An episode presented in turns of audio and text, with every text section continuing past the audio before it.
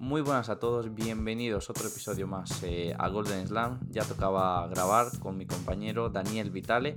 Y bueno, hoy vamos a, ahora antes de hacerle la presentación y de dejarle hablar a, a Dani, el creador de Otra Doble Falta, que como siempre recomendamos eh, su blog. Hoy vamos a tratar tres temas muy interesantes. Vamos a intentar no enrollarnos mucho en la introducción porque tenemos mucha chicha por delante y mucho que desgranar y que contar. Son tres temas muy interesantes, eh, más que actualidad. Bueno, sí que tratamos la actualidad, pero no vamos a hablar de jugadores en, salvo de uno, salvo, eh, jugadores en concreto del circuito. El primer tema va a ser eh, esa alianza entre Tony Nadal y Félix Auger Aliasim. El plan era grabar la semana pasada, pero bueno, por cosas de la vida, pues lo tuvimos que posponer. Igualmente nos hemos perdido mucho. Eh, en primera ronda contra Cristian Garín.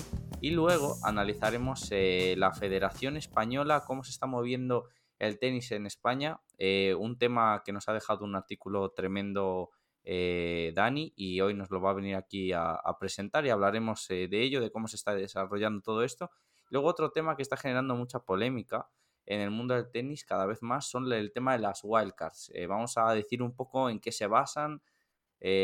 obviamente hay cosas obvias, pero vamos a dar ejemplos interesantes eh, y dar un poco a entender por qué los torneos apuestan eh, siempre por ciertos nombres y por qué siempre se ven unas tendencias. Así que nada, darle la bienvenida como siempre a mi compañero de podcast, eh, Daniel Vitale. Buenos días, un, saludo a todos. Acá estamos nuevamente en un, nuevo capítulo de, Golden Slam en esta segunda temporada, tratando de hacerlo con la mayor asiduidad posible. y sí, muy, con, con mucha ilusión, ilusión sobre todo eh, porque el, podcast ha, virado eh, hacia, una, hacia una cosa más de, una columna más de opinión, más de, contar un poco más, eh, como dijo Elian, no tanto basado en la actualidad, pero sí en temas con un poco más de investigación y con un poco más de, cobertura en, relación a, lo que, a lo que hace que el tenis funcione. tres de los temas muy, muy interesantes que vamos a tratar. Eh, como, como, bien dijo Ilian. Eh, así que con, mucha ilusión, como dije, de, hablar sobre este interesante capítulo que se viene. Sí, pues vamos a empezar ya. Eh, primer tema. Félix Auguera Aliasim nos dio un notición a todos, ya sabemos una de las grandes promesas, que también con él hay bastante polémica, aquí hablaremos de ambas partes y de cómo le va a afectar o qué esperamos de él.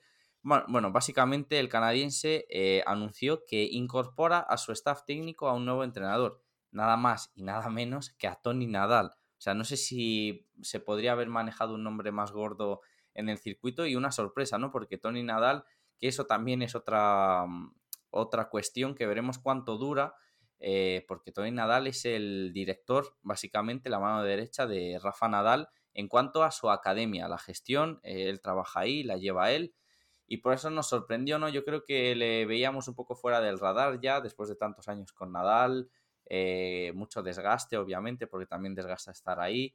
Y yo por lo menos no, eh, no pensaba que iba a volver, eh, ya que, bueno, Carlos Moya con Nadal funciona muy bien. Y bueno, nos dio este notición Félix Auger Aliasim. ¿Tú qué opinas de, de todo esto, no? Fue un bombazo.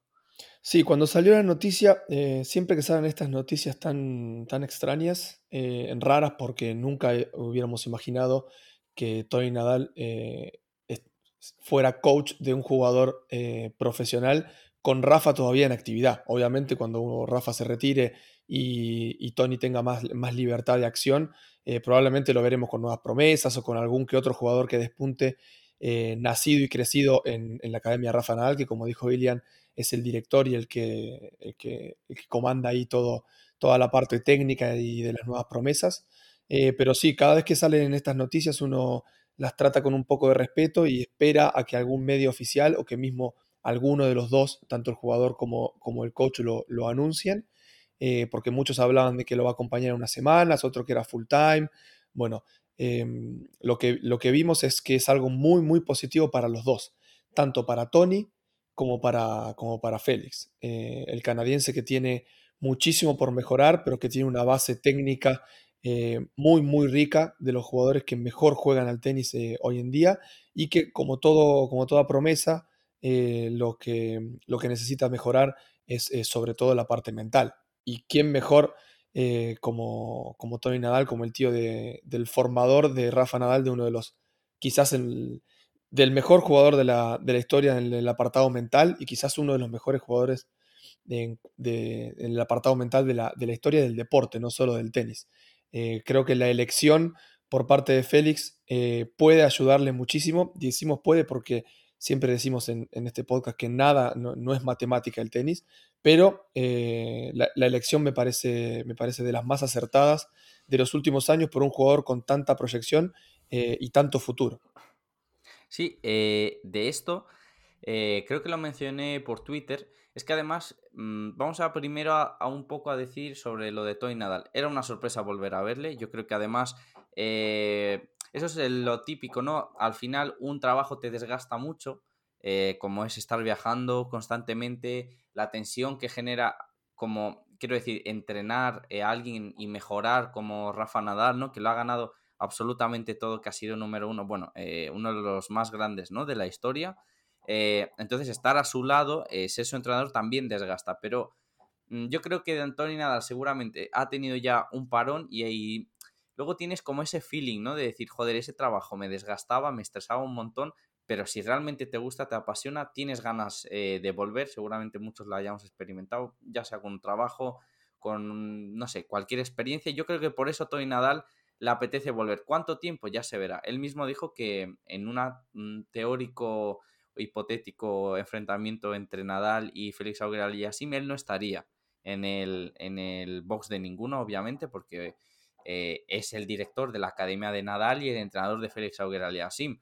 Yo entiendo que le dará eh, consejos tácticos, porque al, final, al fin y al cabo es su trabajo, eh, para ayudar al canadiense, pero vamos, que tiene esas funciones, veremos cuánto dura, ¿no? Yo no, no sé si esto va a ser muy, muy duradero, pero aún así eh, a mí me gusta porque Félix Auger Aliasim yo le veo como una esponja.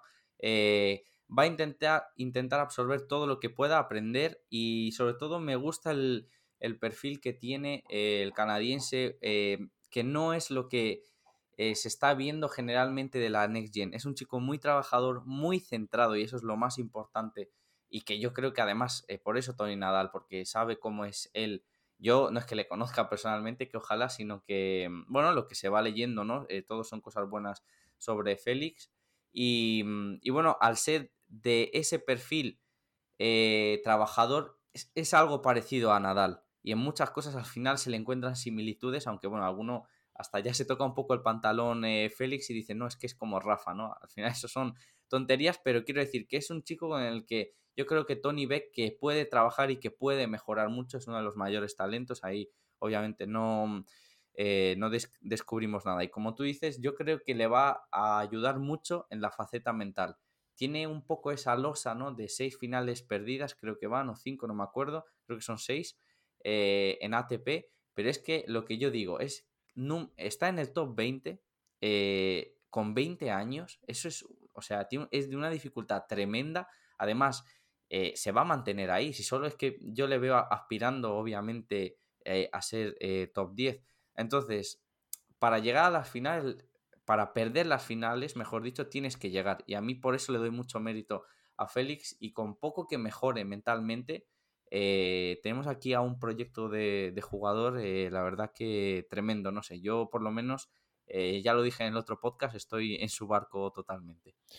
Sí, claramente Tony Nadal, luego de haber entrenado y formado y capacitado y criado eh, básicamente a, Rafael Nadal, de no ser un proyecto propio, de haberlo, de, haberlo formado nuevamente otra nueva eh, futura estrella como, como, como Rafa Nadal, eh, unirse, claramente debe, haberse, debe haberlo pensado muchísimo y debe haber dicho, si yo me uno a un proyecto ya formado completamente, tiene que ser un jugador que reúna determinados valores, determinadas eh, condiciones técnicas y tácticas, porque a los 20 años eh, la gran modificar cosas eh, no, se pueden hacer a corto plazo. los cambios que, puede, que podemos llegar a ver de, de Félix Ober Aliasim al mando de Tony Nadal no serán cortoplacistas, sino se verán de, de, acá a muchos meses o, incluso años, eh, sobre todo cuando hablamos del apartado mental, que es eh, algo de lo, de lo, que más lo que más cuesta cambiarle a un jugador, sobre todo a un jugador que ya está sentado entre los 20 mejores del mundo. Eh, eso es una de las cosas eh, que esperemos que, logre aportar Tony Nadal con toda la experiencia que tiene de haber viajado con Rafa desde los prácticamente 8 o 9 años, al principio por España y luego por, por todo el mundo. Pero no solo nos quedemos con que le va a aportar mucho a Félix Auger Aliasim, sino con lo que le puede aportar em, el canadiense a Tony Nadal y a la academia de Rafa Nadal, porque eh, aclaremos que va a ser parte de la Rafa Nadal Academy, eh, va a ser base, por supuesto, cada vez que esté eh, en Europa, en la gira europea o en las pretemporadas, como ya lo vimos en, diciembre de este, de este, año, que ahí fue cuando hicieron el verdadero contacto y decidieron trabajar en, conjunto. Eh, para la Rafa Nadal Academy, que está en plena expansión, que es una academia relativamente nueva porque abrió sus puertas en 2016, eh, tener a varios jugadores top 100 que hagan pretemporada ahí y que hagan base durante las giras europeas en Mallorca, porque eh, hay, que, hay que decir una cosa, la, Rafa Nadal Academy es la mejor academia de tenis de España eh, sin lugar a dudas, y es una de las más importantes del, mundo en el tenis, porque no sé cuántos, cuántas academias pueden ofrecer la, calidad del establecimiento, la cantidad de pistas, eh, la calidad de los entrenadores, eh, tener a cuatro top 100 afincados en, Mallorca cada vez que, deciden, como, como digo, como repito, haciendo pretemporada ahí o haciendo bases durante las giras europeas. Eh, eh, no es poca cosa. Está al nivel de, la de Patrick Moratoglu, de alguna academia IMG en Estados Unidos. Eh, son las, hoy en día son las academias referente a nivel mundial, no solo a nivel español. Y tener en un mismo club a Rafa Nadal, a Jaume Munar, a, mm, Casper Ruud y ahora a Félix Auger Aliasim, dice mucho de lo bien que se está trabajando en esa academia y obviamente mientras más jugadores top 100, mientras más eh, cartas de presentación importantes, genera que muchos más chicos que quieran desarrollarse como futuros tenistas tengan a sus ídolos en su lugar de entrenamiento. Y eso es fundamental para la motivación, para el verse reflejados en un jugador que, ya logró eh, su objetivo principal, que es meterse y vivir del tenis entonces los nuevos, las nuevas camadas, los nuevos jugadores con proyección a profesionales que tengan 16, 17, 18 años, que estén jugando el torneo, eh, el circuito ITF Junior y que empiecen a mechar con torneos futuros y, challengers, que entrenen y que en la pista al lado estén toda esa, esa cantidad y calidad de jugadores, eh, no hay nada mejor que le pueda pasar a un, a un, a un joven. La verdad es que lo de la academia es eh, una pasada y mm, eh, dándole vueltas ¿no? a esto que has mencionado de Jaume Munar, de Casper Ruth, de ahora Félix Auger Aliassime y de cómo es Nadal, a mí me gusta que la academia está siguiendo un patrón. Eh, son, mm, obviamente, Nadal, pero eh, los tres chicos que han incorporado, bueno, Munar porque es de Mallorca, ¿no? Y tiene ya incluso más sentido, pero Casper Ruth de Noruega, pues hombre, lejos viene y, el, y Félix Auger Aliassime de Canadá igual.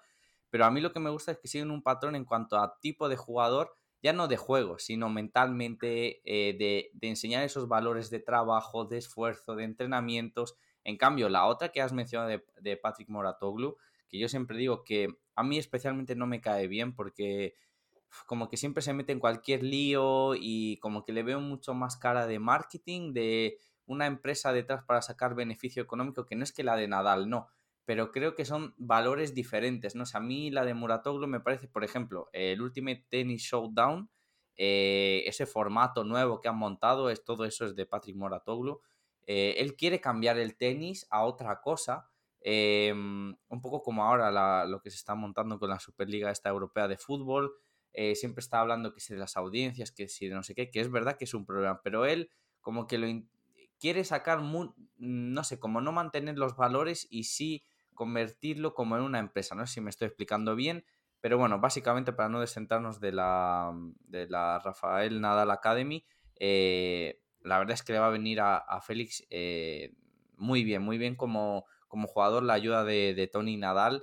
Y bueno, veremos cuánto dura, ¿no? Em, pero además es que es muy raro eh, ver a jugadores em, que estén unidos a un club, porque lo más normal es que a, partir de cierta edad o cierto profesionalismo uno se coge a su coach. Eh, es verdad que a lo mejor el, jugador puede ir a entrenar ahí, pero que eh, muchos te hacen la pretemporada en Doha, en Monte Carlo, porque ya ahí cambian su residencia, ¿no? Por el tema, eh, los temas fiscales y ya se desvinculan de esas academias, por mucho cariño que le tengan o que entrenen X veces, ¿no? Y no sé, la verdad es que me gusta mucho, o sea, tanto la alianza entre Tony Nadal y Félix Auger Aliasim como el crecimiento de la academia. Y, mm, bueno, son eh, jugadores a seguir. Y veremos eh, cuándo es realmente la, explosión de, de Félix Auger Aliasim. Y nada, algo más que, añadir del tema. Tú por lo menos, ¿qué esperas? Eh, ¿Esperas que haya un resultado más o menos pronto, eh, porque bueno, algunos ya, pues eh, al ver que perdió contra Garín, pues dijeron, bueno, otra vez no, se le etiquetaba de loser, de no sé qué, bueno, o crees que es algo, bueno, que tenemos que tener más paciencia. A ver, es imposible que en su primera semana como... Perdón, pero antes de interrumpirte, te lo hago esta pregunta para recordar que tú eres entrenador de tenis, o sea, es decir, entrenas con chicos de, de menor edad, eh, no a ese nivel de profesionalismo, pero quiero decir que tú sabes por las fases que pasa un jugador. Entonces, por eso eh, me interesa especialmente tu opinión, porque tú estás en la piel de lo que es realmente ser un coach. A ver, es imposible que en una semana de trabajo en conjunto eh, los resultados buenos o malos se lo atribuyan al nuevo entrenador. Eso hay, que, hay, que, especificarlo porque es imposible que yo empiece a trabajar con un, con un jugador y que los buenos resultados se lo atribuyan al entrenador del momento o así también los malos resultados. ¿Puede haber un cambio mental, un clic mental en poco tiempo de trabajo? Sí, eh, pero más que eso no se le puede atribuir porque el trabajo de, dos personas en conjunto, eh, luego de no haber trabajado casi nunca juntos, más allá de la pretemporada que hicieron eh, en, diciembre en, la Rafa Nadal Academy, se ve a un mediano o a un largo plazo. Eh, el cortoplacismo en el tenis es, muy difícil y esperemos que, logren sacarse provecho entre, entre, ambos, que pueda aportarle lo suyo Tony a, a, Félix Ogre Yassim y que Félix lo pueda absorber, lo pueda naturalizar y lo pueda plasmar dentro de un campo de tenis, porque son personas, eh, ambas son personas eh, completamente distintas, que vivieron eh, realidades completamente distintas, porque Tony empezó con Rafa en una academia muy pequeña, en un club de tenis más que nada, eh, y su única experiencia como profesional ha sido con, su sobrino, y siempre ha tenido un jugador de gran calibre bajo, bajo su brazo, porque Tony siempre dice, si Rafa no hubiera ganado lo que, no hubiera nacido con un talento natural, perdón, y yo lo único que hice él, siempre ha dicho, ha, sido ponerle valores, entrenarlo bien, pero sin la materia prima eh, de, cuna, como dicen muchos, es muy difícil que, que, haya, que, su sobrino haya eh, tenido una carrera como la que tuvo. En cambio, Oger Aliasim eh, viene de una realidad completamente distinta, formado por, por el tenis canadiense en general, por Tenis, por tenis Canadá, de un proyecto de trabajo para que las nuevas futuras eh, estrellas salgan a, la luz y es como un prototipo de, tenista nuevo y que se fue forjando desde muy pequeñas edades en un grupo de entrenamiento en los centros de entrenamiento de, Canadá, como hablamos el año pasado, creo, en un, podcast sobre el boom del tenis canadiense. Y si no, también hay, hay un par de artículos en, en otra doble falta. Pues bueno, eh, hablando ya de lo de tenis canadiense y bueno, de la academia de Rafael Nadal, que lo vamos ahora a unir eh, con, bueno, con ese desarrollo, ¿no? Con, eh, que está teniendo, bueno, desde hace muchísimos años, ¿no? Porque al fin y al cabo España es de esas fábricas de talentos en tenis, tiene un montón de escuelas con muchísima historia y también eso es importante, ¿no? A lo que mencionas, es verdad que la eh, yo creo que ahora a nivel de infraestructura es muy difícil eh, ofrecer lo que ofrece la, Academia de Rafael Nadal, sobre todo por, el, por la financiación que tiene, ¿no? Quiero decir, eh, muchos millones y las instalaciones que se están haciendo son brutales. Quedan otras academias con más historia, ¿no? Porque es como tú dices, más humilde desde hace 100 años, por ejemplo, ahora que se está jugando el Conde de Godó, la Real Academia de Barcelona es una de las más importantes a nivel español. Eh, de un montón de talentos. O sea, hoy podemos mencionar a, eh, Jaume Munar ha pasado por ahí, Carlos Alcaraz ha pasado por ahí, incluso Kachanov, Rublev, jugadores que hoy van a disputar el Conde de Godó, ¿no? Y un montón, no sé, Correia que me viene ahora, a mí también ha salido de ahí. Bueno, ¿cómo se está desarrollando, no? Porque nos vas a ofrecer datos en cuanto también hemos visto noticias de que vamos viendo cada vez más torneos Challenger en España, tenemos Futures y también hay, em, bueno, hemos tenido el ATP de Marbella, eh, la semana que viene va a ser el Master 1000 de Madrid, sobre todo en esta gira de arcilla, ¿no? Eh, pues em, es donde más sobresalta porque es, por así decirlo, como igual que en Estados Unidos se juega en pista hard y hay más torneos, pues eh, en Europa y sobre todo en España e Italia lo que más predomina es, son las pistas lentas, la arcilla, la tierra batida y ya digo, hay varios torneos, entonces cuéntanos. A ver, em, encontré eh, mucho dato em, a partir de, la curiosidad em, de, haber vivido en Italia, de haber eh, vivido bien en carne propia el boom del tenis italiano, aunque fue poco tiempo el que estuve en, en el país trasalpino, pude averiguar datos, ir a un par de clubes, a ver cómo funcionan, a ver Em, a conocer el porqué del tenis italiano en los últimos 5 o 10 años, de por qué se estaban haciendo tan bien las cosas.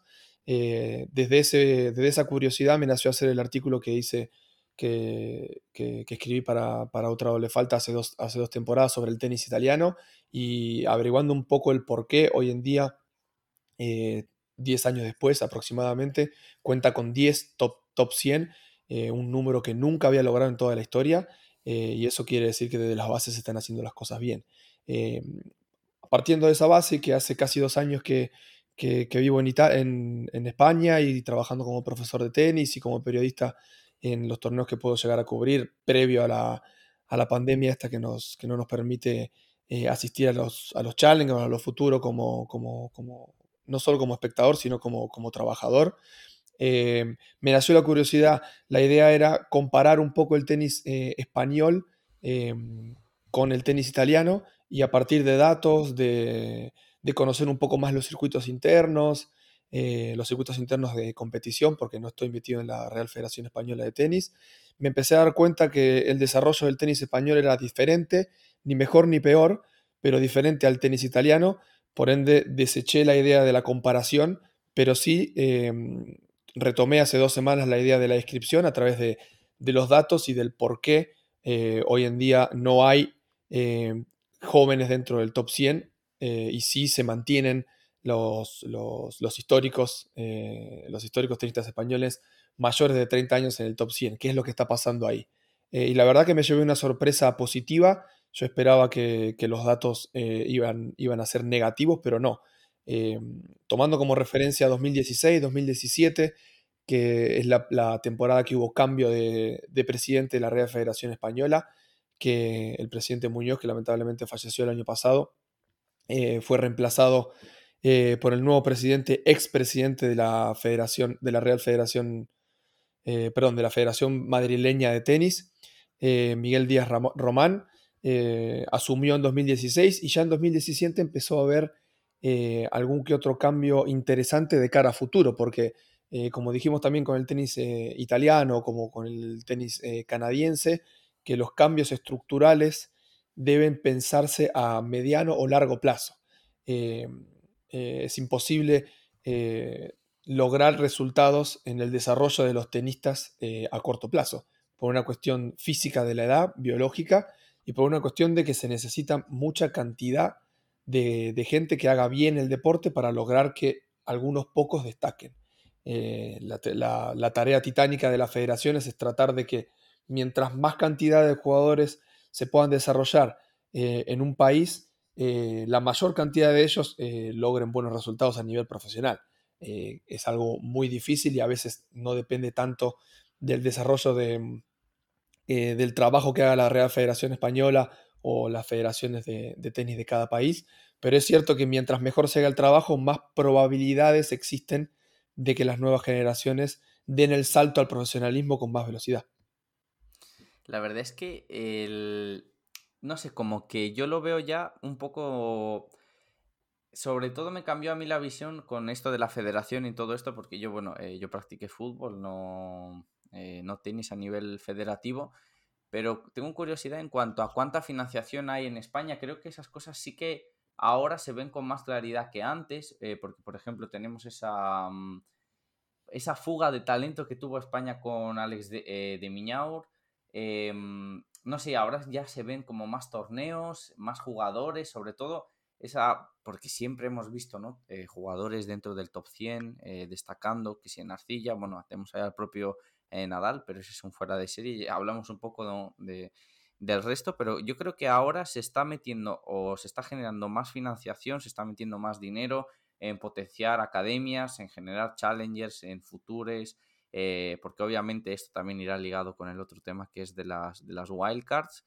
Em, porque al final un torneo es una oportunidad de dar una invitación a, un jugador, no nos equivoquemos, aunque a veces eh, pasa de que pues, las wildcards van a, otros jugadores, ¿no? Que no son eh, nacionales. Pero no sé, yo creo que con el paso del tiempo tú dirías que se ha ido mejorando o, que hubo épocas mejores. Eh, desde los puntos de referencia que tomé desde, para hacer una, una investigación se debe utilizar un tiempo eh, una cantidad de años específica, porque si no podríamos estar hablando de los 100, 150 años de la Real Federación Española. Em, desde el 2017, que es el, desde 2016, perdón, que es el cambio de presidencia y que se empieza de a poco a cambiar un poco la realidad, la estructura del tenis español. Eh, un año después de la asunción de Miguel Díaz a, la Real Federación Española, la cantidad de challengers, de futuros, perdón, de, de ITF Junior, de futuros y de challengers en ese orden fue eh, en ascenso y fue eh, bastante notoria la cantidad de, torneos que se empezaron a organizar bajo la, dirección y la organización de la Real Federación Española de Tenis. Eh, en 2017, por ejemplo, en los ITF Juniors, en España organizaba solo siete torneos y en este 2021 se van a, realizar, a organizar bajo, bajo, la Real Federación Española de Tenis eh, la cantidad de 17 certámenes para los menores de edad, una cifra récord que nunca se había, mm, se había desarrollado en este país desde que los juniors se han internacionalizado y que se ha hecho el, ranking mundial de, los mejores menores de edad del mundo. Una suma mm, eh, muy auspiciosa de cara al futuro que la Federación Española intentará mejorar, pero 17 torneos con 2 grado 1, que es la categoría anterior a los, a los grado A, que son los 4 Grand Slam, y el, el, Orange Bowl y algún que otro torneo que son los, los, más importantes del mundo. Que España cuente con tantos torneos para los menores de edad es, es, algo, es algo muy positivo. Eh, los torneos futuros siempre fueron la, algo, algo muy importante para el tenis español y que siempre hubo gran cantidad. Pensemos que en el 2019, que fue el último año completo, se disputaron 35 torneos eh, futuros, que es una verdadera eh, barbaridad de los, de los, países que más organizan eh, Future en, en, toda Europa y en todo el mundo, por supuesto. Esa cantidad se, fue manteniendo a lo largo del tiempo hacia atrás, no es la, categoría que más aumentó. por eso la, cantidad de españoles desde últimos 20 a 30 años en, en el top 100, con 10, con 11, con 12, con 9 eh, jugadores en el top 100, ayudados en gran parte por, las, por los futuros que se juegan. Eh, tener más de 30 torneos alrededor del año es, jugar, es disputarse uno cada semana o cada, semana, cada dos semanas. Es realmente una gran oportunidad para los tenistas eh, españoles en, con, proyección a ser profesionales para, evitar el costo grande de viajar a otro país, de alojarse en otro lugar. mientras más cercano tengan los torneos la primera categoría de los torneos profesionales, mientras más cercano en, los kilómetros para hacer, para disputarlo, eh, siempre será mucho mejor. Ahora, acompañado con los ITF Junior, eh, mucho mejor aún, para que ya desde edades tempranas eh, tengan muchos torneos en su propio país para desarrollarse como, tenistas profesionales.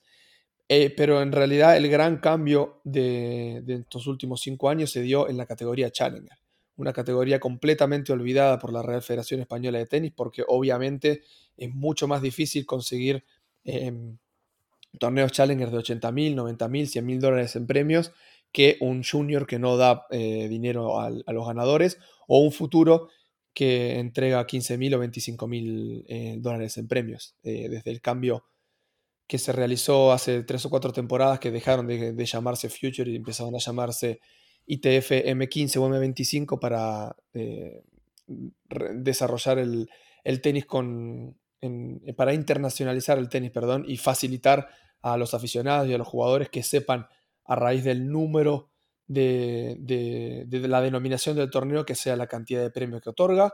Ah, lo mismo ha pasado en el, ATP a partir del 2000, de 2009 con ATP 250, 500 y 1000, facilitando la, categorización de, los torneos, sea por dinero o, por puntos a entregar en el ranking ATP. Pero volvemos al, tema Challenger. La gran, gran diferencia eh, se ha desarrollado en los torneos Challenger. Eh, en 2017 eh, fue la peor cantidad de Challengers en, los últimos 10, 15 años que se desarrollaron apenas dos Challengers. para tomar en consideración, imaginen que hay más de 30 torneos futuros, más de 15 torneos junior y apenas dos Challengers.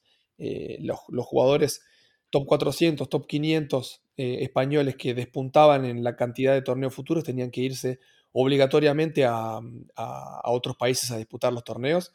Y este año, al igual que los torneos juniors, eh, han logrado eh, organizar una, cifra récord. Han pasado de 2 a 11 torneos eh, challengers, una suma fantástica para un país en, pleno ascenso en cuanto a cantidad y calidad de, torneos y eso genera que, los jugadores españoles no tengan que, que irse lejos, ni siquiera en este, en esta calidad de torneos, porque recordemos que los Challengers juegan varios jugadores top 100 y que es la puerta de entrada al circuito ATP.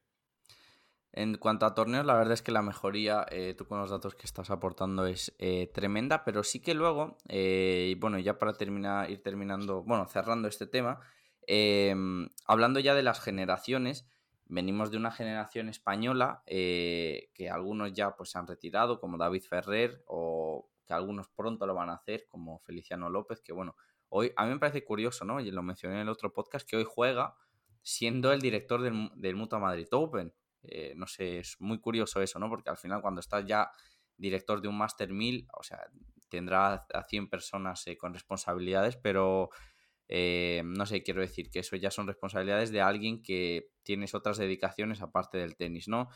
no sé, otros que me acuerdo, Verdasco, Robredo, Ferrer, Ferrer, en Barcelona. Ferrer que ya le tenemos ahí ya retirado, otros más de, hace ya años como Moya, pero venimos de una generación, todos estos que hemos hablado, hombre, Ferrer ha sido eh, top 10, le hemos visto muchas veces en la Copa de Maestros, es una generación muy buena y por eso hemos visto triunfar, aparte de obviamente por Rafa Nadal, pero también el Big Three parece que no tienen fecha de caducidad, pero en algún momento llegará, ¿no? Y, estamos disfrutando realmente de su última etapa, que a lo mejor te duran ocho años más, es poco probable, pero, pero bueno, eh, siguen siendo los, mejores y, el ranking los refleja. Pero ahora yo creo que la generación de, mm, de chicos, la nueva generación que está llegando, eh, el Carlos Alcaraz, no sé, otros que ya llevan ahí años, no sé, Carballés, eh, Davidovich, que, que, bueno, que la verdad es que está pegando muy fuerte, Zapata, Pedro Martínez, algunos que me vienen así a la mente. Eh, y luego tenemos en Challengers un montón, eh, Kun, eh, Vilella, no sé, bastantes más. La verdad es que lo estoy diciendo totalmente de memoria, alguno se me pasará algún nombre importante, pero creo que vemos mucho talento, sobre todo, bueno, también Munar, que lo hemos hablado antes, como por ejemplo en Alcaraz y Davidovich, al menos para el espectador neutral son los que hombre, los que más golpes ofensivos tienen, ¿no? Eh, sobre todo con Alcaraz hay eh, muchas ganas, eh, bueno, y mucha expectación la que genera, em, pero que hace falta que den un paso adelante, ¿no? Yo creo que España viene de una generación tremenda, absolutamente tremenda, empezando porque está la sombra siempre de Rafael Nadal, y con el tiempo yo creo que se va a valorar más a estos nombres que hemos dicho, a lo mejor, por ejemplo, a Ferrer, Em, porque competir al lado de Rafa pues siempre te tapa, ¿no? Pero yo creo que a estos jóvenes mm, como que están ahí, están ya en el top 100, pero tienen que dar un pasito adelante al menos para igualar o para recordar ¿no? a esta generación más antigua, por así decirlo, más veterana. Así es. Eh, para terminar con este tema, para no alargarnos mucho, el que quiera eh, saber con lujo de detalles cómo ha evolucionado o cómo viene evolucionando, mejor dicho, el tenis español en este, de un tiempo a esta parte, eh, que entre a, a otrodolefalta.com y ahí va a encontrar eh, en el, post de hoy con lujo de detalles mucho más de esto de lo que estamos comentando. Pero para no dejar temas en el tintero, paso, paso por encima un poco rápido los tres o cuatro cambios más importantes que he encontrado a partir de esta, de esta investigación sobre el tenis español. Eh, una de las cosas importantes eh, es no solo en el, plano profesional, sino en el plano de la formación, de la, de la formación de los, de, los, de los, pequeños, de los nuevos jóvenes, de, de las personas que, que, empiezan por primera vez a, a, jugar al tenis. En 2019 la Real Federación Española lanza un programa llamado Tenis por Etapas, que es el primer plan de desarrollo del jugador de tenis elaborado en España, porque siempre se tomaban como referencia eh, programas de desarrollo de ITF o de otras federaciones del mundo, pero en 2019 el, tenis español se decidió por hacer un programa propio, eh, el cual fue presentado en, diversos eh, congresos de ITF, la verdad que está teniendo mucho éxito, nosotros lo desarrollamos, por ejemplo, en el club en donde, en donde trabajo acá, y la verdad que da muy buenos resultados. Está, dividido en, siete etapas, desde los 4 a los 18 años, con las diferentes eh, colores de pelota. Eh, bueno, eh, es muy, muy interesante el programa y que sea 100% español. dice, habla muy bien de lo que se está trabajando dentro de la Federación Española de Tenis. Em, además, en 2019, también un año clave para, para esta nueva comisión directiva, firma un protocolo con la Guardia Civil para proteger la integridad del tenis. Eh, como bien sabemos, el, problema de las mafias, de las apuestas, es, un flagelo muy eh, que, atenta, va muy, muy en contra del tenis profesional, sobre todo en los torneos futuros o en algunos challengers de, menor importancia. Está muy metido ese tema en, los jugadores que recién empiezan y que no tienen dinero para solventar sus carreras. Y es importante que una federación tan importante como la española eh, se meta de lleno a trabajar en contra de estas redes mafiosas eh, del tenis. Eh, eso también es muy importante. De ahí a que se haga el trabajo bien, eso nunca lo sabremos desde, desde las entrañas de, del trabajo, pero es importante que al menos haya un protocolo firmado y una, un trabajo mancomunado entre la Real Federación Española y la Guardia Civil Española por lo menos en los torneos em, que se desarrollan en, España, que como estamos contando, eh, no son para nada pocos. Eh, y por último, destacar la, mm, gran cantidad de, torneos que, se disputan para las edades menores. Seguimos con el tenis de desarrollo. Eh, España no solo tiene muchos torneos junior, futuros, challengers, y, este año muchos torneos eh, ATP, porque recordemos que no tiene solo los tradicionales Conde de Godó, eh, bueno, las finales de Copa Davis que se van a estar disputando por, por segundo año en Madrid, sino el Mutuo Madrid que se, está, se va a disputar la semana pasada, la semana que viene, el ATP 250 de Marbella que se disputó hace un par de semanas en, Andalucía y el ATP 250 que va a debutar en, Mallorca sobre césped, una novedad para, para el circuito, sino que tiene una red de, de torneos para menores de edad y para la categoría absoluta gigante, alrededor de los más de 1.200 clubes que tiene eh, la Federación Española con el circuito de RPT Marca, el Rafa Nadal Tour, el Warriors Tour, bueno, un montón de torneos eh, que se desarrolla tanto por la Federación Española o por las federaciones regionales, que también es la que hacen el, trabajo más sucio, eh, hablando mal y pronto, el trabajo de, de reclutar a los jugadores en sus propias federaciones, como acá, por ejemplo, la Federación Madrileña de Tenis, que es lo que conozco más de cerca, eh, que hace un, gran trabajo en cuanto a la, al, desarrollo de los nuevos jugadores en los grupos de entrenamiento y en los, en los torneos internos que hacen para que estos nuevos jugadores que empiecen o inicien el escabroso camino hacia el tenis profesional. Tema muy, muy interesante, la verdad, y veremos cómo se, sigue desarrollando, veremos cómo, cómo, avanzan estos jugadores jóvenes. Y hablando de jugadores jóvenes, terminamos ya con el último tema, em, que nos estamos pasando con el tiempo, pero bueno, no pasa nada, aquí estamos para, eso, ¿no? Y al fin y al cabo es un podcast. Eh, para hablar y explicar y sobre todo para dar este contenido para los oyentes. Pero bueno, vamos a hablar de las wildcards. Eh, tema que lo, lo he seleccionado básicamente porque se está generando bastante polémica. Eh, porque en los últimos años se sigue una cierta tendencia. Eh, ¿Cómo explicarlo? Los torneos o las propias empresas, porque al final esto hay que ver la parte económica. Es que si no la ves es que estás ciego o no solo se puede pensar en el tenis como tal, ¿no? Al final los torneos también interesa invitar a un chico que la está petando y que a lo mejor te va a llenar la grada, sea de este país o no.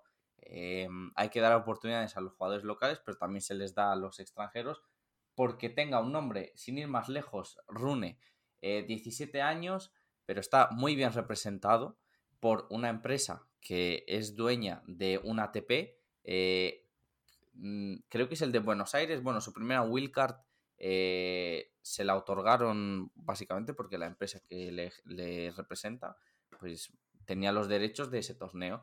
Eh, y a partir de ahí, obviamente, como es la puesta en escena, es un chico bueno, eh, con un talento brutal.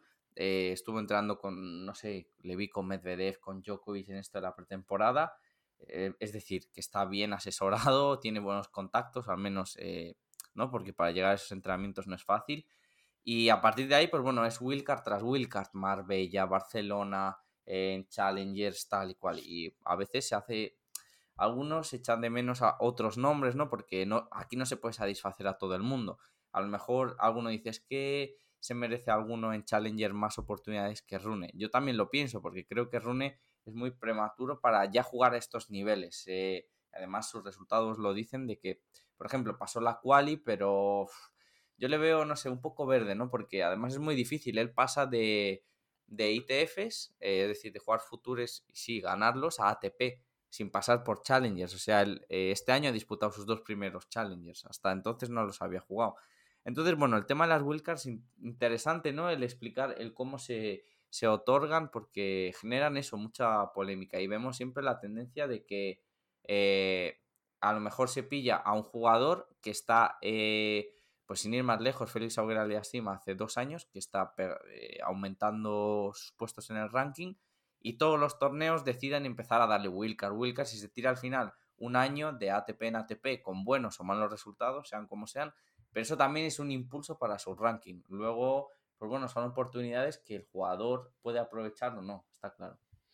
Sí, el caso de Olger Run, eh, es su, la empresa es la dueña del ATP de Buenos Aires, del ATP de, de Sofía, del ATP 250, es la empresa Tenium, que es el que lo representa hace una temporada y por ende eh, logra que a, raíz de, su gran nivel como junior, eh, que, le den varias invitaciones al, a, diferentes torneos y sobre todo lo que llamaba la atención es que le den wildcard durante la gira eh, latinoamericana, que es sobre polvo de ladrillo, que es una superficie a la cual el, el, noruego, creo que es noruego, ¿cierto?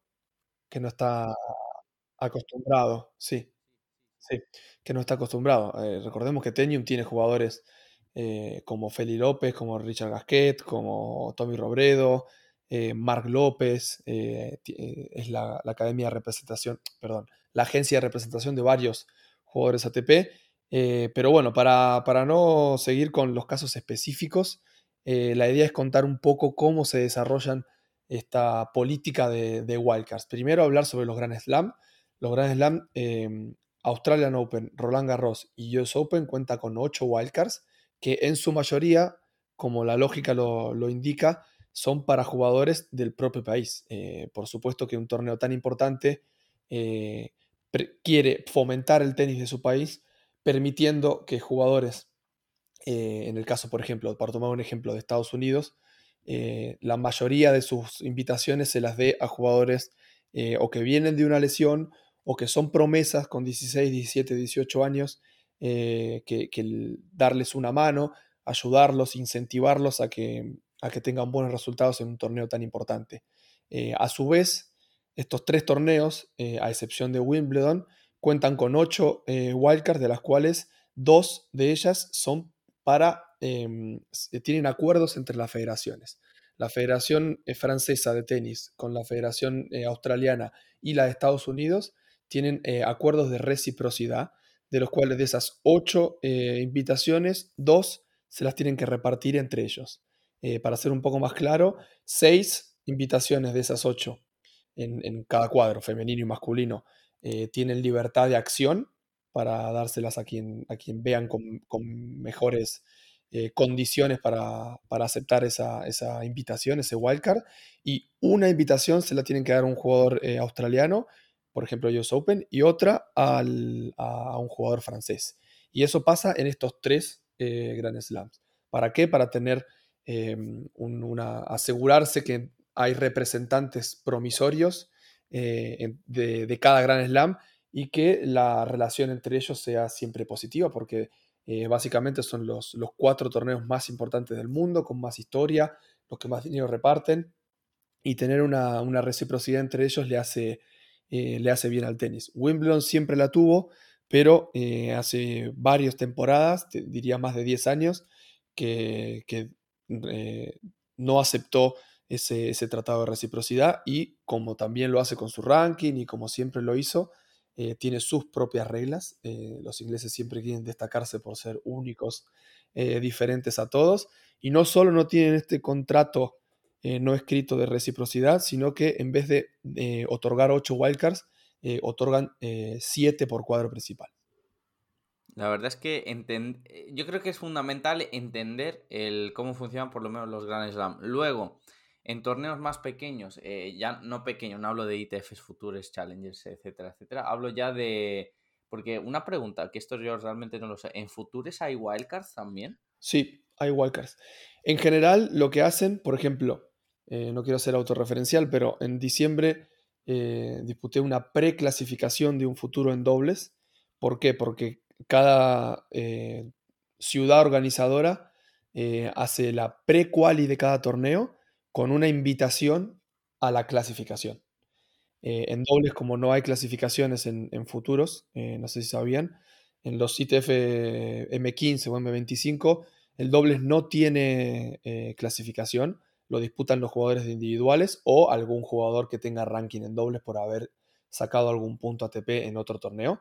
Entonces lo que hace es hacer preclasificaciones, tanto en individuales como en, dobles. Y de ahí otorgan eh, las preclasificaciones, dan acceso a través de un wildcard. Porque las ¿Por qué? Porque las preclasificaciones no son parte del torneo. Yo, por ejemplo, para jugar esta preclasificación el año pasado, no tuve que mm, sacar el número IPIN de ITF o hacerme socio de, determinadas situaciones para ser, tener el carnet profesional, porque es un torneo interno que eh, te da una invitación, o sea, no es oficial. Eh, es, vos ganás el derecho de, jugar la, el cuadro principal, si hubiéramos ganado con mi compañero, hubiéramos jugado cuadro principal de un futuro, que ahí sí tenés que asociarte a, se llama número IPIN, que tenés que una federación a, la, ITF. Em, ahí sí debería haber hecho todo ese, proceso, cosa que no sucedió, pero para que la gente entienda que mm, la prequali no es oficial, es un torneo que se juega en un club eh, ajeno y que te da eh, la posibilidad de disputar eh, un cuadro principal de dobles en este caso o en individuales la clasificación, pero a través de invitaciones. Distinto es Distinto es disputar la clasificación de un futuro por, de manera oficial y ganarse el lugar no a través de una invitación, sino a través de la, clasificación ganada o la, haber llegado a última ronda de clasificación de, un torneo futuro. Esto de la prequali también eh, lo vi en... Otorgaban eh, una wildcard para la quali del cuadro final en el ATP 250. Obviamente no van a dar una wildcard ya para el cuadro final en Buenos Aires, eh, porque además ahí fue de los primeros partidos eh, de Kicker, eh, el famoso argentino, que bueno, bueno, argentino medio chileno ahí, em, que tiene origen chileno, ¿no? Al menos yo por lo menos leí eso, tú lo sabrás mejor, pero bueno. Mm. bueno, a lo que voy, sin, sin meternos en, en estos líos, Básicamente esto de la prequali existe, pero yo a lo que iba es que eh, quizás que se lo den a Rune, ¿no? Un jugador que está eh, destacando y que no se lo den a, Juan Manuel Cerundo, ¿no? Mm, bueno, pues eh, no pasa nada, al final cada uno vela por sus intereses y también el torneo pues decide, son decisiones internas. Eh, el propio torneo decidirá por la parte económica, porque el representante de X jugador mm, ofrezca algún incentivo o por la propia marca que vista el jugador que patrocina el torneo. Al final esas cosas eh, hay que pensarlas, hay que tenerlas en cuenta y entenderlas. ¿Qué pasa? Que yo por lo menos eh, las que más me han chirriado, y es que creo que estas tendencias eh, se han empezado a dar los últimos años. Es que hay wildcards que dices, dásela a cualquier jugador de Challenger, aunque te pierda muy mal en primera ronda o en la quali, prefiero que se la des a él antes que a estos nombres. Porque, por ejemplo, que se llevaron una lluvia de críticas, el ATP 250 de Marsella, dándole una wildcard a cuadro final a Petros Chichipas, el hermano de Chichipas. Eso fue flagrante, vamos, y luego perdió, no sé, 6-0, 6-1, creo que hizo un game. Eh, lo estábamos hablando de récord a Leighton Hewitt cuando una vez que ya se retiró se bajaba a jugar dobles, le daban wildcards. Eh, y yo, alguna eh, también a, a Haas, Tommy Haas, algún torneo jugó de Master 1000 eh, porque bueno, es director, creo que el de, el de Miami, estoy hablando de, memoria o de India Wells. Sí, sí, no, de Miami. De Miami, pues se va, eh, le dieron una wildcard para jugar, eh, bueno, le dieron, me entendéis, ¿no? O sea, director del torneo, le dieron una wildcard. Em, sí, también a la hermana de Osaka, esta sí, también. le dieron un wildcard. Es que son, son casos en los que yo, las wildcards tienen que ser oportunidades. Y si, por ejemplo, a mí me parece muy justo el sistema pre-quali. Quien lo gana se lo ha merecido. como Jugando, no por ser el hermano del primo de mi representante aquí, tal y cual. Bueno, hay otras cosas externas, pero que cantan menos, como que se la des a Félix Auger Aliasima, a Rune, a gente que no que no, bueno, que no hayan hecho algo en ATP, pero que le estés dando oportunidades para decir, joder, es un junior, es de las promesas más importantes, pero es que hay, eh, ¿no? Esos nombres y sobre todo dos, eh, que bueno, que en el otro podcast lo, bueno, nos quedamos eh, flipando. Eso también hay que, mm, no sé, es, una, es un tema muy largo, ¿no? El, el tema de Kicker, que ya lo hemos mencionado, cómo después de una sanción de dos años por amaños de partidos, eh, los ATP le daban wildcards. Y es. Eh, es que es flipante, ¿no? Lo, mismo, lo mismo pasó con, con Nicolás Jarry, que ahí quizás te liaste Exacto, por, no, no. por lo de chileno con él, porque Kicker no, no tiene nada de chileno. Pero lo de Nicolás Jarry que estuvo suspendido por, por Sí, sí, ese es el, segundo eh, nombre que iba a decir. Jarry, también wildcards, obviamente en Santiago. no sé, es como que al final también hablamos del caso de eh, eh, Daniel Evans, que viene de hacer semifinales en el Master 1000, cuando dio positivo en cocaína, eh, que obviamente lo denuncio igual y no estoy a favor, pero a él no le cayó ni una wildcard prácticamente. Y, se la abucheó y se le dieron muchas críticas, sobre todo de la prensa inglesa, que es súper sensacionalista.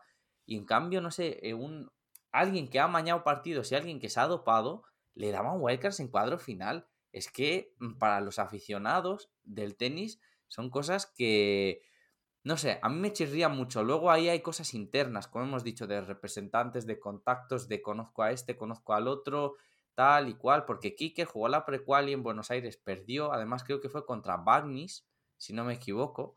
Eh, se lo leía a, Pablo Amalfitano, eh, bueno, que si nos escucha le mandamos un saludo, eh, pero Quiero decir, son casos en los que ahí no hay ni merecimiento y habiendo ya una conducta denunciada y algo, eh, una sanción por parte de la ITF, yo no sé si ahí habría que meter mano y, y no sé, o poner a estos jugadores, o sea, es decir, si alguien está sancionado por amaños, eh, es sentido común no darle wildcards, creo yo, ¿eh? No sé. Eh, son casos que, las, que en los últimos años se están dando y no sé. Eh, son un poco turbios. Sí, quizás mm, para terminar, eh, este tema que también nos, da, nos daría para hablar en un, programa entero, pero para, terminar con este tema, em, quizás ahora se están dando a conocer determinadas eh, wildcards que no son lo, mejor para el tenis, pero eso es, las invitaciones es una cosa que viene de, de muchísimos años atrás. tengo conocidos o amigos que han que han jugado eh, el circuito ATP o el circuito eh, de, Future hace 20, 30 años y me contaban que muchas veces las primeras rondas eh, las jugaban con el hijo del dueño del torneo. Te estoy hablando cuando los medios de comunicación no, eran tan presentes y muchas veces en la década del 80 o del 70 la mayoría de las primeras rondas eran súper simples para los grandes jugadores. ¿Por qué? Porque había mucha invitación, no, la clasificación a veces no se llenaban los cuadros por la cantidad de jugadores. Eh, en cambio, eso hoy en día, con la masificación del tenis, hoy una primera ronda, quitando las wildcard, eh, son, son mucho más duras que, hace muchos años atrás. A partir de Por lo económico, eh, quiero decir. Por supuesto, por supuesto. O sea, ahora una, en una primera ronda que lo estuvimos hablando en el podcast de ayer, de una ATP 200-500 te lleva 7.000 euros. Sí, sí, por Entre 6.000 y 8.000 euros. Antes no, por eso la jugaba, como tú dices, ¿no? El hijo del dueño. Pues, claro.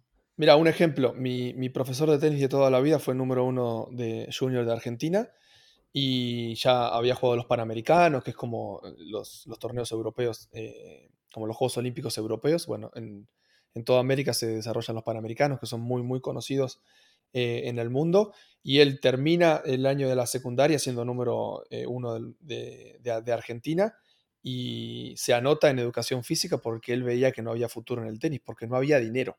Estoy hablando en la década del 80. Para que veas la diferencia de hoy. Hoy el número uno de cada país tiene preparador físico, entrenador personal, un psicólogo, sponsors. Y es como que si no es profesional, es un, eh, es un fracaso. ¿Por qué? Porque fue el mejor de un país con mucha cultura tenística, porque Argentina es el, em, el quinto país más ganador de títulos en la historia ATP. Eh, es Estados Unidos primero, España, Australia, Suecia y Argentina. Son los cinco países que más, siempre están ahí. que más títulos eh, eh, ATP ha ganado. por ende, no, no es nuevamente para, hablar de mi experiencia personal, pero es algo em, que, que, lo he vivido en carne propia con mi entrenador de, lo cual en esa época no se sabía si ser tenista profesional era bueno eh, para, el futuro económico. Eh, entonces siempre estuvo la duda. Después estuvo a punto de irse a Estados Unidos a, una academia bueno, mm, la, vida lo, llevó a estar jugando torneos por dinero en Francia, pero tranquilamente podría haberse quedado en su ciudad estudiando eh, cualquier otra cosa siendo el número uno. Él, hay, hay, un montón de casos, hay un montón de casos de esos en, décadas pasadas. La verdad es que sí. Bueno, tema, temas muy interesantes. Pensábamos 45 minutos, pero bueno, eh, aquí tenéis una hora eh, de podcast. Vamos a ir cerrándolo ya. Como siempre, agradecerte tu participación, Dani. Y bueno, recomendar eh, sus redes sociales, otra doble falta en Twitter y también su blog. Bueno, como siempre, agradecerte el hecho de estar aquí. Pues sí, muchas gracias, Ilian. Y nada, nos veremos en, dentro de, dos o tres semanas o una, depende los temas que, veamos pertinentes. Y les repito que si quieren entrar, eh, no soy muy autorreferencial con, mi página, pero en este caso tiene mucho que ver con lo que hablamos eh, en el programa de hoy, por el tema del análisis del tenis español, por el tema del análisis del tenis italiano que, escribimos hace, hace dos temporadas. Así que en este caso sí les recomiendo que, ingresen a otrodolefalta.com. No, no, hoy siempre, la verdad, que, te, metes, eh, te metes un currazo, la verdad. Eh, sobre todo es un, es un producto de investigación, ¿no? Yo ya estoy cansado de tanto periodismo sensacionalista de, ah, Pera ha dicho que, pasa de jugar al tenis. Si os gusta el tenis, eh, hay que valorar y apoyar a, a, bueno, a la gente que realmente le mete pasión a esto y tú eres eh, un ejemplo de eso y por eso dejamos ahí tu blog como siempre, eh, otra doble falta. A mí me podéis seguir en, en mi Twitter personal, eh, IMI19-bajo. Y nada, como siempre, el podcast estará prácticamente en todas las plataformas, bueno, donde lo podéis escuchar, ebooks, Spotify, Apple Podcast, Google Podcast. Y nada, cualquier sugerencia, duda, pregunta para otros episodios nos lo podéis adjuntar en cualquiera de nuestras dos cuentas, eh, algún tema que queréis tratar. Y nada, se agradece un montón el apoyo. Un saludo muy grande y nos escuchamos en el próximo episodio.